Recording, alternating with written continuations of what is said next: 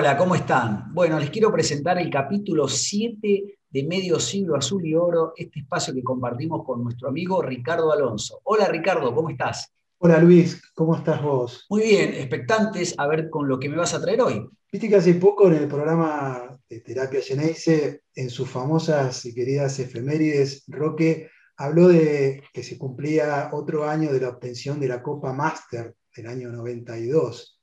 Pero hay mucha gente que no sabe qué era esa Copa Master, ni tampoco otras cuatro que se ganaron en, esa época. Y bueno, para poder explicarles qué era cada una de esas copas, hay que hacer un poquito de historia.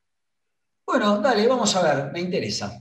Hasta el año 87 la Copa Libertadores de América era la única competición continental. Había nacido en el año 60 y en ese momento enfrentaba solamente a los campeones de siete países, de Argentina, de Brasil, de Uruguay, de Chile, Paraguay, Colombia y Bolivia.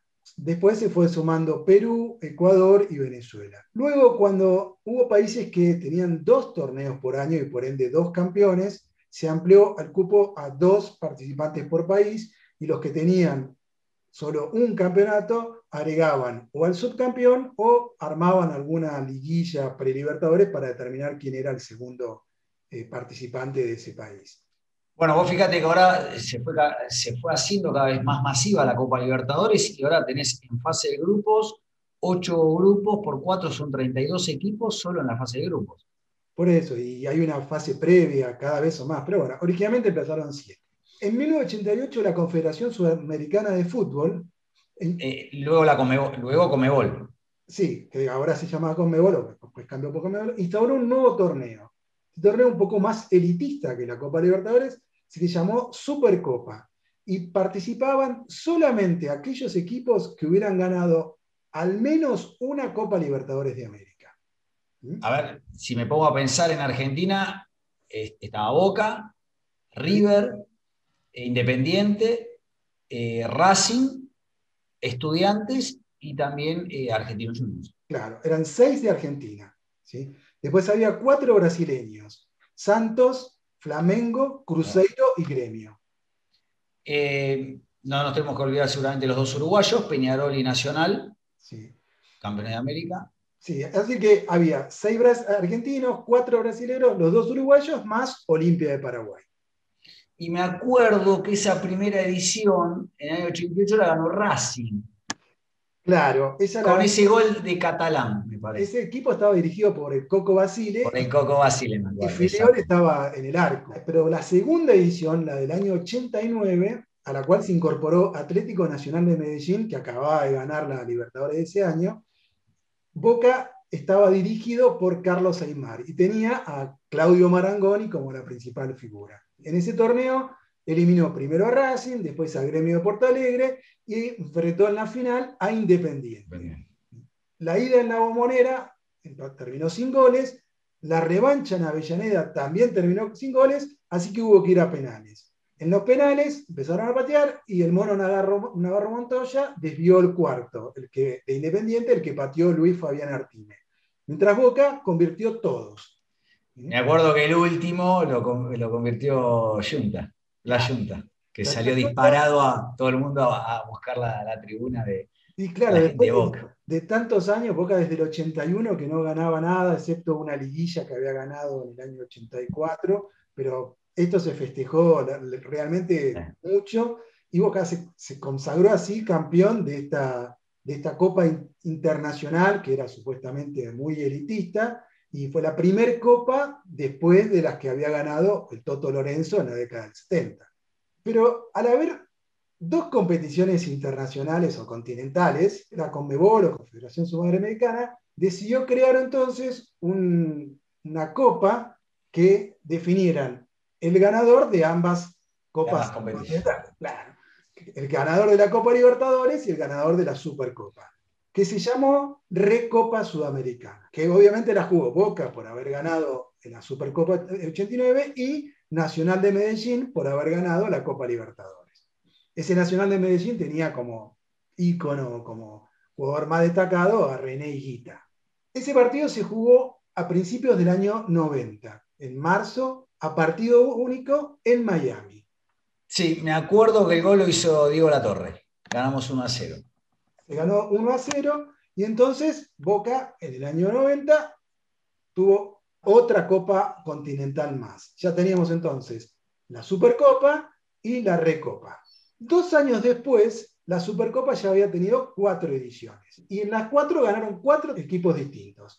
Dos argentinos, Racing la primera, como dijimos, Boca la segunda, después ganó Olimpia la tercera y Cruzeiro de Brasil la cuarta.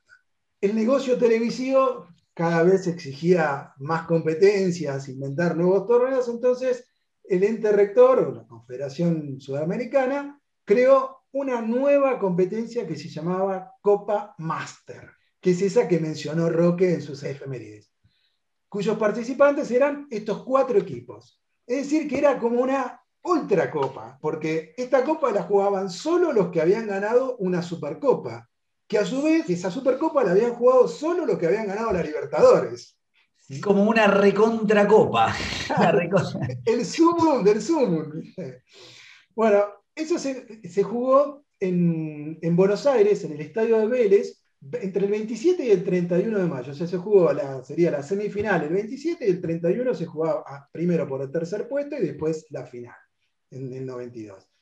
Boca estaba dirigido ya en ese momento por el maestro Oscar Washington Tavares y el Beto Márcico era la, eh, la figura más destacada que tenía el equipo y venció en semifinales en el primer partido a Olimpia y en la final le ganó 2 a 1 a Cruzeiro de Brasil, que había eliminado a Racing, con un gol, convertido por Alejandro Giuntini a 15 minutos de terminar el encuentro. Bueno, entonces hay que decir que en tres años Boca obtuvo tres copas.